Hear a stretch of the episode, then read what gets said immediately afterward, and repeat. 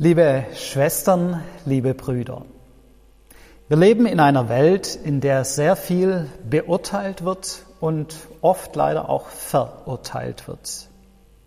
Gerade im Internet kann jeder zu allem Möglichen seinen Senf dazugeben. Solch eine Beurteilungskultur kann auf der einen Seite durchaus hilfreich sein. Wenn man im Internet etwas kaufen will, dann kann es eine Hilfe sein, wenn ein Produkt von anderen bewertet wurde und sie schreiben, welche Erfahrungen sie damit gemacht haben.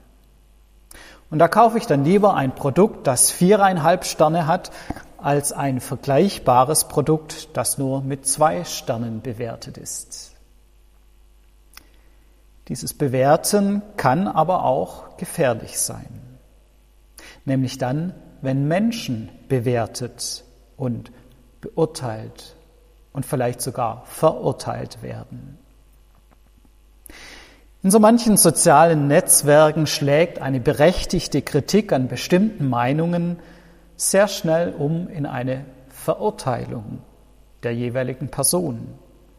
Und dann ist es nicht mehr weit zu den bekannten Hasskommentaren.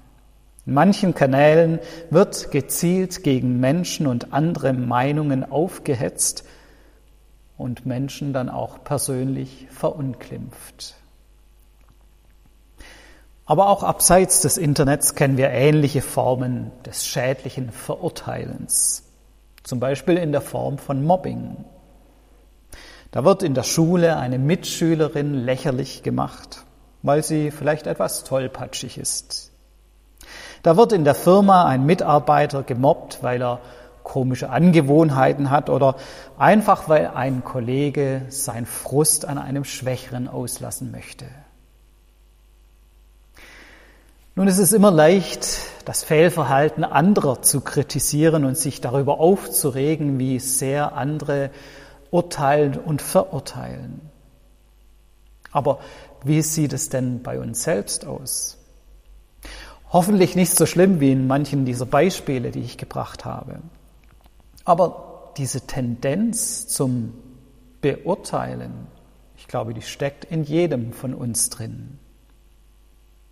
Ich merke auf jeden Fall bei mir selbst, dass ich so manches Mal jemand direkt nach dem ersten Eindruck bewerte und ihn in eine Schublade stecke. Dass ich mir denke, oh, der ist aber etwas komisch, da halte ich lieber etwas Abstand. Oder ich merke manches Mal, wie ich die Leistung von anderen bewerte. Wenn ich zum Beispiel ab und zu als Gast in einem Gottesdienst sitze, dann merke ich, wie kritisch ich alles wahrnehme. Liegt vielleicht auch an meinem Beruf als Pastor, aber ich glaube, manchen von uns geht es da ähnlich. Wie gut ist die Band, wie souverän der Lektor, wie interessant die Predigt. Und ich merke dann für mich selbst, anstatt mich auf den Gottesdienst zu konzentrieren und darauf, mich auf Gott auszurichten, sitze ich da und vergebe innerlich Punkte für die Performance meiner Mitchristen und Mitchristinnen. Eigentlich nicht Sinn der Sache. Der Apostel Paulus spricht in seinem ersten Brief an die Korinther ein ähnliches Phänomen an. Er schreibt diesen Brief an eine Gemeinde, in welcher wohl sehr viel beurteilt und leider auch verurteilt wurde. Die Gemeinde in Korinth wurde von ihm selbst gegründet. Und danach wirkte eine Zeit, nachdem Paulus schon weg war, ein begnadeter und charismatischer Prediger namens Apollos. Und mit der Zeit ist es in der Gemeinde zu Lagerbildungen gekommen. Die Anhänger des einen kritisierten und verurteilten den anderen. Besonders wurde Paulus kritisiert. Seine Predigten sind zu langweilig und zu kompliziert. Sein Auftreten ist nicht charismatisch genug. Er traut sich nur in seinen Briefen Klartext zu reden, aber nicht vor Ort von Angesicht zu Angesicht. In unserem heutigen Predigtext wendet sich Paulus gegen diese Verurteilungen und diese unberechtigten Kritiken aus Korinth. Paulus sagt, er sei nur ein Diener Christi und ein Haushalter der Geheimnisse Gottes. Mit dem Geheimnis Gottes ist gemeint, dass Jesus Christus für uns gekommen ist und gestorben und auferstanden ist. Paulus sieht sich nicht selbst als Retter und Erlöser, sondern als ein Haushalter, ein Verwalter, jemand, der die Botschaft weitergibt. Und was ist das Entscheidende für einen Haushalter? In Vers 2 unseres Textes sagt Paulus, nun fordert man nicht mehr von den Haushaltern, als dass sie für treu befunden werden. Am wichtigsten ist also für einen Haushalter seine Treue. Er muss nicht immer alles richtig machen. Er muss nicht in allem der Beste sein. Er muss vor allen anderen Dingen treu sein. Gegenüber den Verurteilungen mancher Korinther fügt er dann hinzu, mir aber ist es ein geringes, dass ich von euch gerichtet werde oder von einem menschlichen Gericht. Auch richte ich mich selbst nicht. Ich bin mir zwar keiner Schuld bewusst, aber darin bin ich nicht gerechtfertigt. Der Herr aber ist's, der mich richtet. Das ist eine erstaunliche Freiheit und Stärke, die da an Paulus sichtbar wird. Er lässt sich nicht durch Urteile anderer von seinem Weg abbringen. Und auch sich selbst richtet er nicht. Und wahrscheinlich kennt er das selbst auch. Wie schnell sind wir dabei, uns selbst zu verurteilen, weil wir in unseren Augen nicht alles gut und richtig und perfekt machen. Nicht nur die Urteile anderer drücken uns nieder, sondern so manches Mal auch unser eigenes Urteil. Paulus zeigt uns da eine große Freiheit auf. Entscheidend ist nicht mein Urteil, nicht das Urteil anderer. Entscheidend ist das Urteil Jesu Christi. Und er hat sein Urteil längst gefällt. Freispruch in allen Belangen. Es kommt nicht darauf an, dass du alles richtig machst, dass du in allem perfekt bist. Nein, es kommt darauf an, dass du treu bist. Paulus folgert dann in Vers 5, Darum richtet nicht vor der Zeit, bis der Herr kommt, der auch ans Licht bringen wird, was im Finstern verborgen ist und das Trachten der Herzen offenbar machen wird. Also richtet nicht über die anderen und richtet auch nicht über euch selbst. Das wird unser Herr machen, Jesus Christus, zum richtigen Zeitpunkt. Jetzt ist nicht die Zeit für Verurteilungen. Ich beschäftigte mich als Pastor immer wieder mit dem Thema Gemeindeaufbau. Und gerade unser heutiger Predigtext hat mich da in besonderer Weise angesprochen. Ich hatte vor kurzem gelesen, dass ein wesentliches Element beim Gemeindeaufbau die Atmosphäre in einer Gemeinde ist. Eine gute, herzliche, ehrliche und fröhliche Atmosphäre ist eine Grundvoraussetzung für eine gelingende Gemeindearbeit. Da kann auch alles andere noch so perfekt sein, sei es die Musik, die Deko, Predigt, Gebete, Lesungen, kreative Elemente oder was sonst auch noch immer. Selbst wenn all das perfekt ist. Wenn die Atmosphäre nicht stimmt, bringt das alles nichts.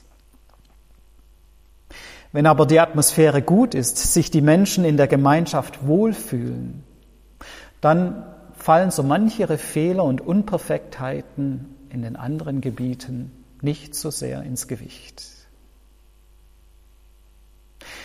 Wir brauchen deshalb in der Kirche nicht eine Kultur der Kritik, sondern eine Kultur der Wertschätzung. Wir brauchen nicht eine Kultur der Perfektion, sondern eine Kultur der Fehlertoleranz. Wir brauchen nicht eine Kultur des gegenseitigen Verurteilens, sondern eine Kultur der gegenseitigen Akzeptanz. Ansonsten vergiften wir unsere Gemeindeatmosphäre. Und dann bringt alles andere auch nichts. Aber sollen wir dann in der Gemeinde gar keine Kritik mehr äußern dürfen? Sollen wir dann gar nicht mehr versuchen, von uns selbst und von anderen in der Gemeinde das Beste zu verlangen? Nein, natürlich nicht. Wie so oft kommt es auf das Wie an. Dazu drei Hinweise. Erstens, Kritik sollte hilfreich sein. Kritik ist etwas anderes als eine Verurteilung. Konstruktive, hilfreiche Kritik will dem anderen und der Gemeinde insgesamt helfen, vorwärts zu kommen, mehr dem Willen Gottes zu entsprechen. Insofern ist Kritik gut. Aber wichtig ist, wie ich es formuliere. Als hilfreiche Kritik oder als abwertendes Urteil. Als sachlicher Hinweis oder als Urteil über eine Person. Das ist ein wichtiger Unterschied. Zweitens ist es wichtig, dass die Kritik auch an den richtigen Adressaten gelangt. Hintenrum über die Fehler von anderen zu reden und sie zu kritisieren, das ist immer leicht. Aber für das Miteinander ist das tödlich. Im Gottesdienst über einen Patzer der Band oder des Predigers oder der Lektorin zu reden, zu tuscheln mit den Nachbarn, sich lustig darüber zu machen, ist schnell passiert. Aber ist es auch hilfreich? Für eine hilfreiche Kritik muss ich erstmal überlegen, ob die Kritik angebracht ist. Und am besten überlege ich das nicht nur, sondern bewege das auch im Gebet. Und dann ist entscheidend, dass die Kritik dann auch an den richtigen Adressaten gerichtet ist. Nicht an Dritte, sondern an denjenigen, den es betrifft. Ein Ruhestandskollege hatte mich einmal nach dem Gottesdienst beiseite genommen und mich für die Formulierung des Votums zu Beginn des Gottesdienstes kritisiert. Ich hätte das falsch gemacht. Denn ich habe gesagt, wir feiern den Gottesdienst im Namen Gottes des Vaters, des Sohnes und des Heiligen Geistes. Ohne Pause zwischen Gott und Vater. Ich soll es besser so betonen. Wir feiern Gottesdienst im Namen Gottes, des Vaters, des Sohnes und des Heiligen Geistes. Ich habe mich im ersten Moment etwas geärgert über diese Kritik, auch weil der Kollege des Öfteren was zu kritisieren hatte. Aber ich habe im Nachhinein dann schnell gemerkt, dass es eine hilfreiche Kritik war, sachlich. Und dass diese Kritik bei mir beim richtigen Adressaten angekommen ist. So sollte es sein. Am wichtigsten finde ich aber einen dritten Hinweis zum Umgang mit Kritik, nämlich das richtige Verhältnis von Kritik und Wertschätzung. Wenn ich andere immer nur kritisiere, dann ist das auf Dauer sehr deprimierend. Selbst wenn die Kritik in jedem einzelnen Fall sachlich richtig ist und berechtigt ist und an den richtigen Adressaten gelangt. Aber wenn ich immer nur Kritik höre, vergiftet auch das die Atmosphäre. Meine Frau hat einmal von ihrer Lehrerausbildung berichtet, dass ihr in der Schule das Verhältnis von 5 zu 1 empfohlen wurde. Also den Schülern und Schülerinnen fünfmal so viel Lob und Wertschätzung zu zeigen, bevor man kritisiert. Das ist gut für die Atmosphäre. Das ist gut für das Miteinander. Bei der Vorbereitung ist mir sogar noch ein extremeres Verhältnis begegnet. Diese Verhältnisbestimmung stammt vom südamerikanischen Psychologen und Unternehmensberater Marcial Losada. Er hat verschiedene Firmen und ihre Unternehmenskultur untersucht. Und er schaute sich genauer an, wie das Verhältnis von positivem und negativem Feedback sein sollte, um sich gut auszuwirken auf das Team, auf die Produktivität, auf die Firma. Er sagt, wenn das Verhältnis von Lob und Tadel unter 3 zu 1 liegt, dann gibt das eine geringe Performance von Individuen und Team, wenig Entwicklung, geringe Zufriedenheit und durchschnittlich hohe, höhere Fluktuation in den Teams. Also nicht gut.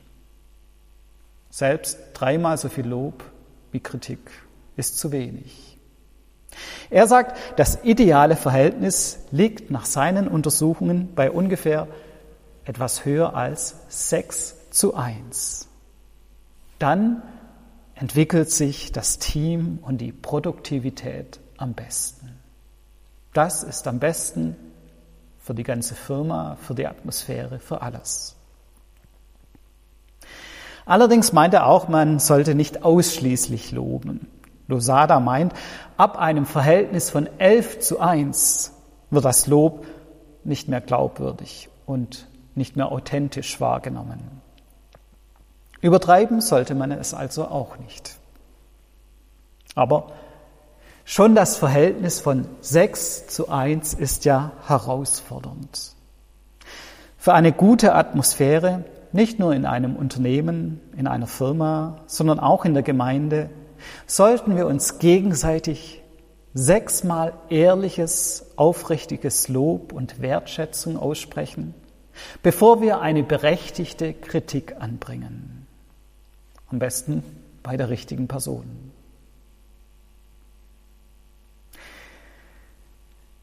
Wunderbar finde ich deshalb, wie Paulus unseren heutigen Predigtext beendet.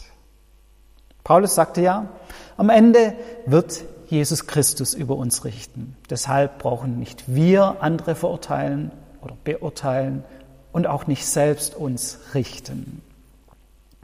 Und wie lautet dann aus der Sicht von Paulus am Ende das Urteil Gottes über uns?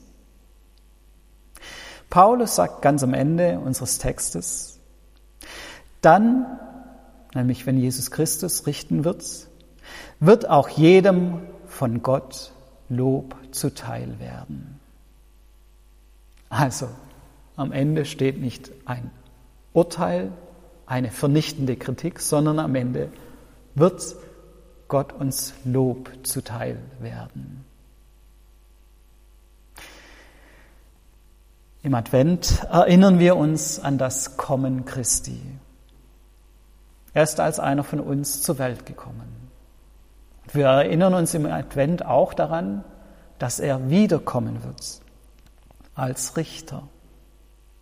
Nicht um zu verurteilen, sondern um einem jedem von uns von Gott Lob zuteil werden zu lassen. Also, am Ende schaut uns Gott stolz in die Augen und sagt, gut gemacht, meine Tochter, gut gemacht, mein Sohn. Amen.